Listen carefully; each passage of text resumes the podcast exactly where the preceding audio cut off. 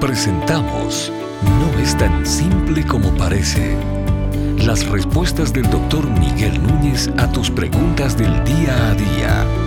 Bienvenidos. En un futuro, cuando paulatinamente volvamos a la normalidad, ¿cómo mantendremos las normas de distanciamiento social en nuestras iglesias? Bueno, yo creo que la manera como vamos a regresar a las iglesias uh, todavía está por definirse por varias razones. Uh, en primer lugar, no solamente tenemos que ver en el próximo mes, dos, tres meses, qué va a pasar en términos de la expansión del virus y dónde vamos a estar en relación al pico en cada región, en cada país, en cada ciudad.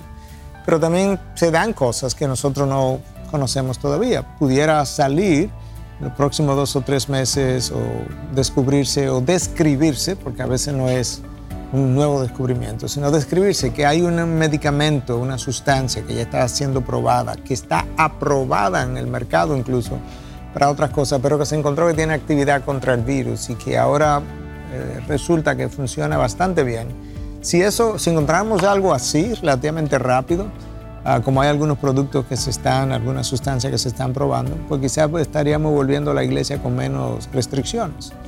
En ausencia de medicamentos de cualquier tipo contra el virus, pues obviamente el regreso a las iglesias tendrá que ser planificado. ¿Cómo se va a dar? No lo sabemos todavía, pero aquí hay varias ideas de lo que pudiera ocurrir. Una idea número uno regresamos con mascarillas todos durante todo el tiempo. Y tenemos en las puertas uh, el uso del gel a base de alcohol para todo el que entra. Y luego al finalizar el culto no nos quedamos ahí socializando, sino que nos retiramos después de decir muy rápidamente, muy brevemente adiós, saludo, bendiciones o algo similar. Uh, otra opción eh, que no tiene que ser excluyente de la anterior eh, regresan primero los que tienen menos de 60 años de edad y aquellos que no tienen enfermedades ah, de base, eh, diabetes, hipertensión, cáncer, ah, inmunosupresión, ah, ese tipo de cosas, enfisema, todos esos pacientes que se quedan en su casa inicialmente y regresa a la población más joven. La razón, bueno, porque la mayor mortalidad está a partir de los 60 años e incluso después de los 70 años. El paciente que tiene 70 años más tiene tres veces más chance de morir que el paciente que tiene 60 años. Ah, eso nos da una idea de que realmente la edad juega un factor importante. Entonces ese es otro factor a considerar. Quizás regresen primero las personas más jóvenes.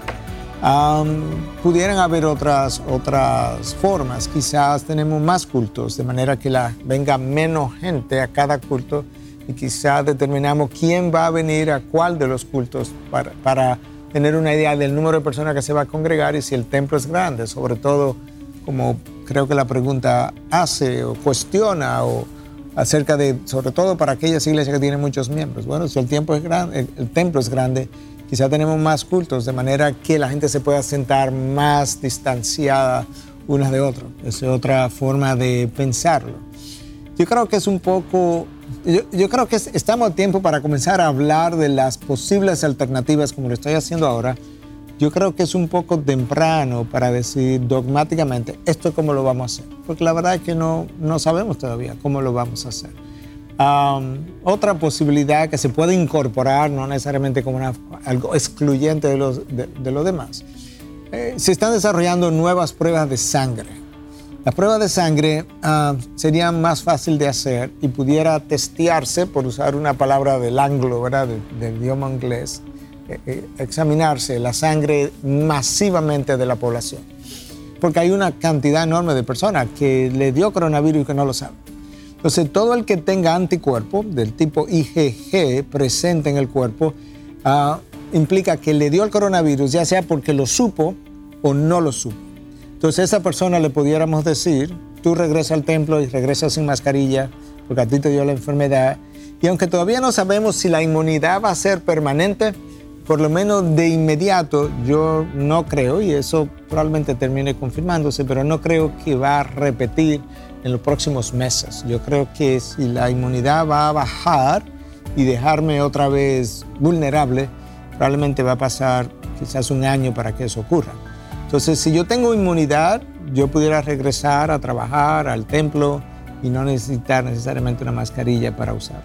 Entonces hay varias alternativas, combinamos algunas de ellas y al final se produce un plan definitivo de retorno. Yo creo que eso es lo que va a terminar ocurriendo al final del camino, pero va a requerir un poco de creatividad y de observación de todas esas cosas que yo mencioné, si se desarrollaron las pruebas, si son confiables, si la inmunidad es, permanente, si hay medicamentos o no, etc. Y bueno, y también el de qué por ciento de la población eh, ya ha sufrido la enfermedad. La realidad es que la mayoría de las pandemias terminan cuando el 50-60% de la población uh, sufrió la enfermedad. Entonces ya desarrolló inmunidad y el, virus se fue.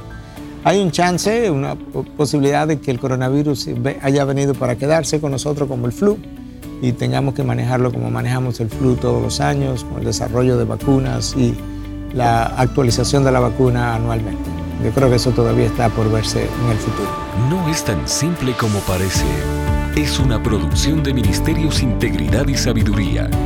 Para más información, visita nuestra página de internet integridadysabiduría.org. Gracias por tu gentil atención y será hasta la próxima.